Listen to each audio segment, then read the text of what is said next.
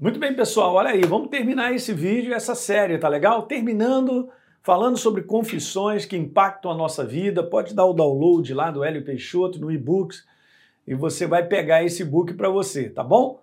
Legal. Vou terminar falando isso. O passo a passo para receber um milagre nessa questão de conteúdos de declaração da boca, tá? Então, passo a passo.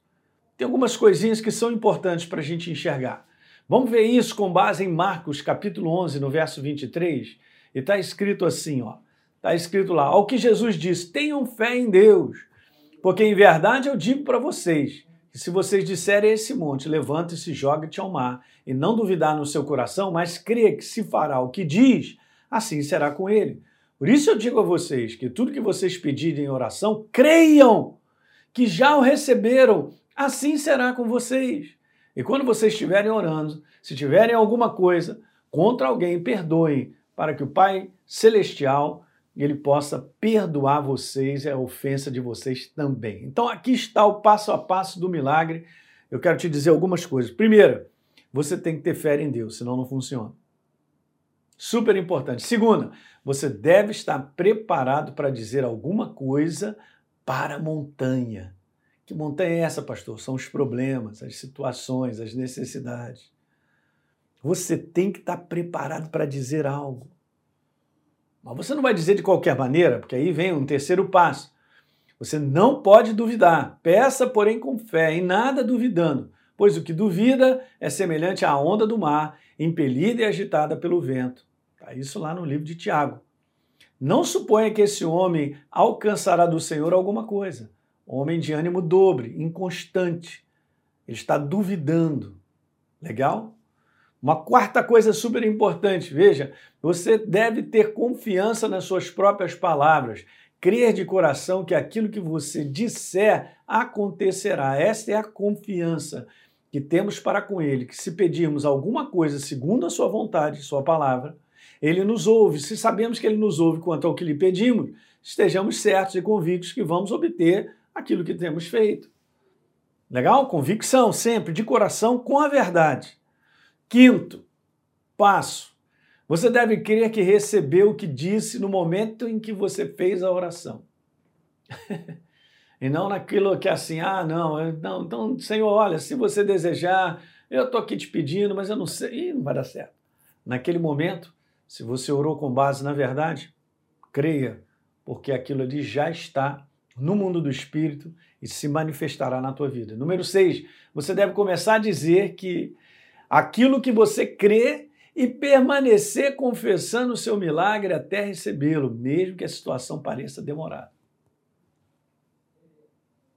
Sétimo passo e último. Mesmo crendo e confessando a sua vitória, você deve checar o seu coração. Justamente nessa área, gente, se você está alimentando algum ressentimento, mágoa com relação a qualquer pessoa, e você precisa decidir perdoar. Por que, que Jesus está falando quando vocês estiverem orando? Se vocês perceberem que tem alguma coisa contra alguém, vai lá e perdoa. Porque para Deus isso é muito importante. Então, orações respondidas tem tudo a ver, gente, com o nível de perdão que nós vamos liberando sempre. Porque se eu retenho mágoas e ressentimentos, eu travo, as coisas ficam presas. Legal? Deus não pode te abençoar se você alimentar raiva, rancor, mágoa, ódio por alguém, não funciona. Essa é uma área que poucas pessoas prestam atenção nisso, mas eu quero te falar. A partir de hoje, você ouvindo essa verdade, não retenha nada contra ninguém no teu coração. Tenha um coração livre para com as pessoas. Não permita que situações que aconteceram na tua vida gerem isso, essa amargura, mágoa, ressentimento e você fique com esse veneno dentro de você. Não funciona, gente. A coisa número um que Deus mais ama no ser humano é o relacionamento deles.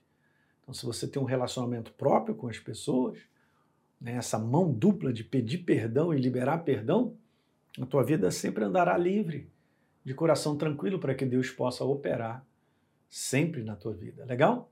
Eu espero que eu tenha ajudado aí com tudo isso que a gente falou. Tem mais um pouquinho lá no livro, você pode dar uma lida lá, vai te ajudar, mas ao longo dessa série falamos muitas coisas sobre o conteúdo das nossas palavras, sobre exatamente isso como as confissões impactam a nossa vida. Legal? Vamos orar então? Pai, no nome de Jesus, obrigado por todos aqueles que estiveram comigo ao longo desse tempo, justamente ouvindo sobre a força das palavras declaradas pelos nossos lábios. Eu quero te pedir que haja um convencimento, que haja uma iluminação do teu espírito para que as pessoas venham a entender que palavras não são meras palavras. Que nós não podemos, como novas criaturas, como filhos teus, abrir a nossa boca para declarar qualquer coisa, não de forma alguma. Nós precisamos ser seletivos, Pai. Ajuda os meus irmãos a crescerem na seletividade de não abrirem a boca para dizer qualquer besteira, qualquer coisa. Não funciona, meu Pai. Mas eu te peço que o Espírito Santo mostre primeiro e convença que isso não levará a bons resultados. Nós queremos os resultados do céu na nossa vida e tem tudo a ver com as palavras que saem dos nossos lábios. No nome de Jesus, eu abençoo a todos que acompanharam conosco essa série de mensagens. Amém. Legal, pessoal? E a gente está de volta aí depois com uma nova série de mensagens. Um grande abraço.